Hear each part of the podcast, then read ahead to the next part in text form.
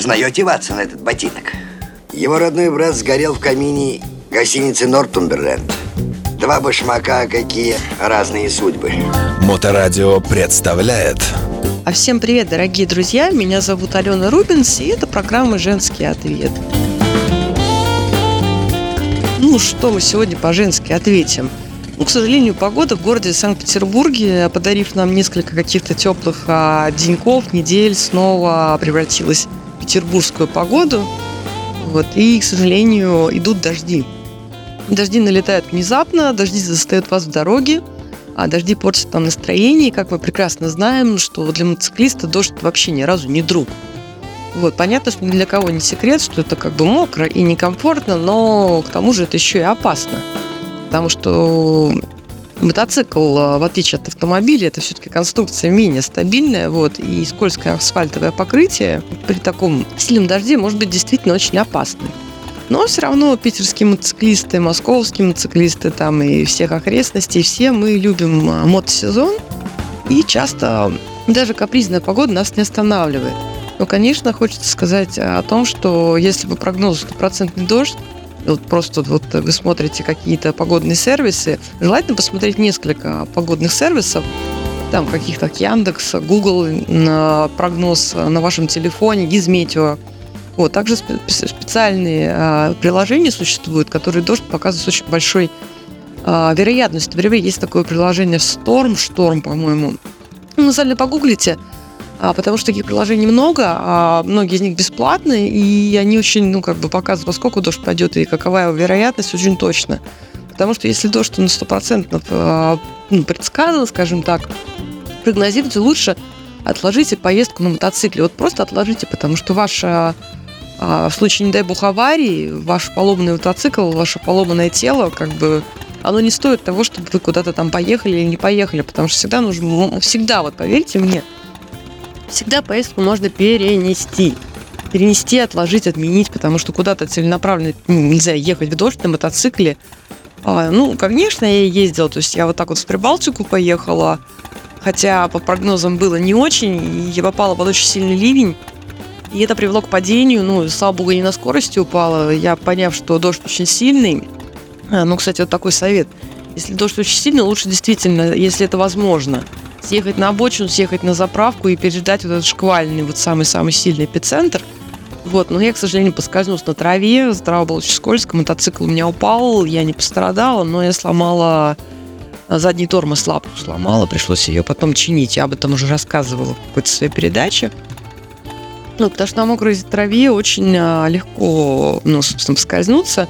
Что еще? Самый опасный дождь, на самом деле, когда он только что начался, потому что он покрывает асфальт такой с пленкой, асфальт становится очень сильно скользким.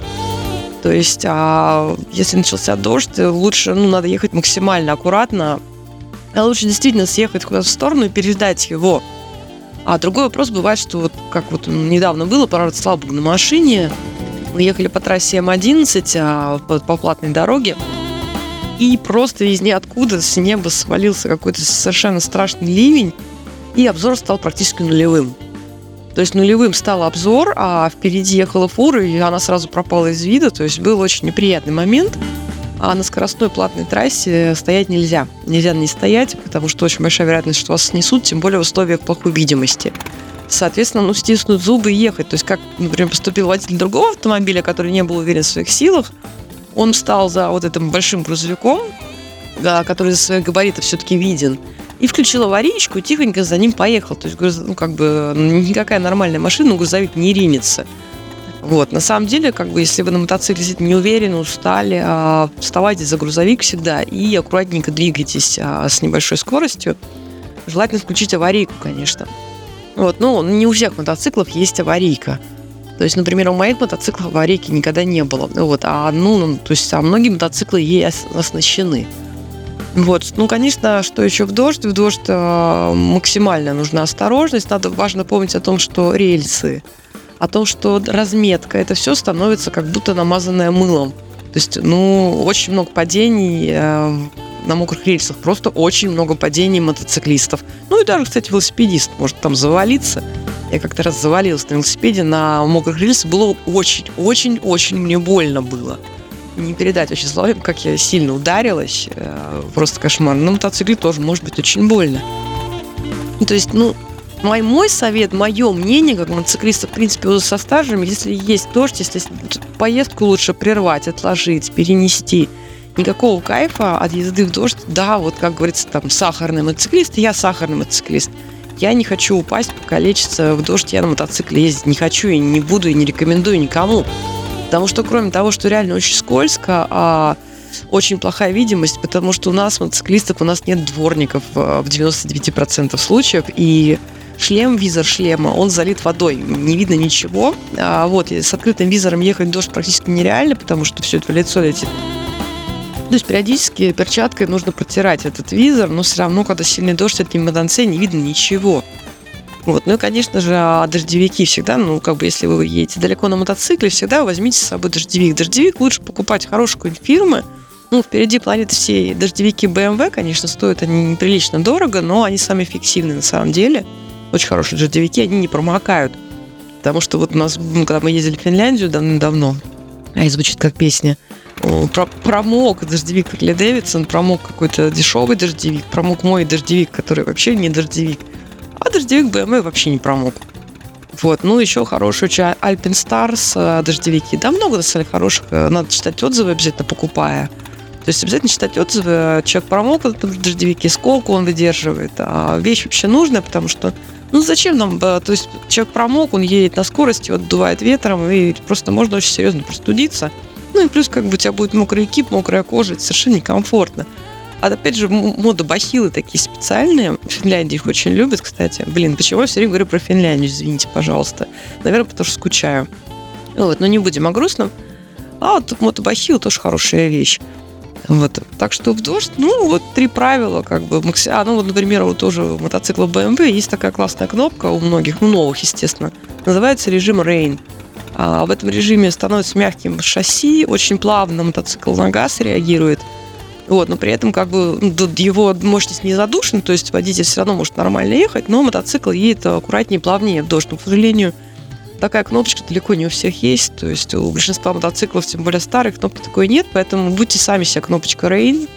Если идет дождь, э, снижаем скорость, э, смотрим в 54 глаза, избегаем разметки, избегаем рельсов, очень аккуратные, плавные перестроения. А лучше просто остаться дома дождливый день. Вот серьезно, кому кто-то мне сейчас тапком кинется, кто-то меня сейчас плюнет, возможно. Ну, вот такой вот я сахарный человек – и я говорю, ездила в дождь, ничего хорошего в этом нет. Никакого кайфа, никакого удовольствия нет. В дождь, ну, в дождь можно погулять под зонтиком, можно на машине покататься.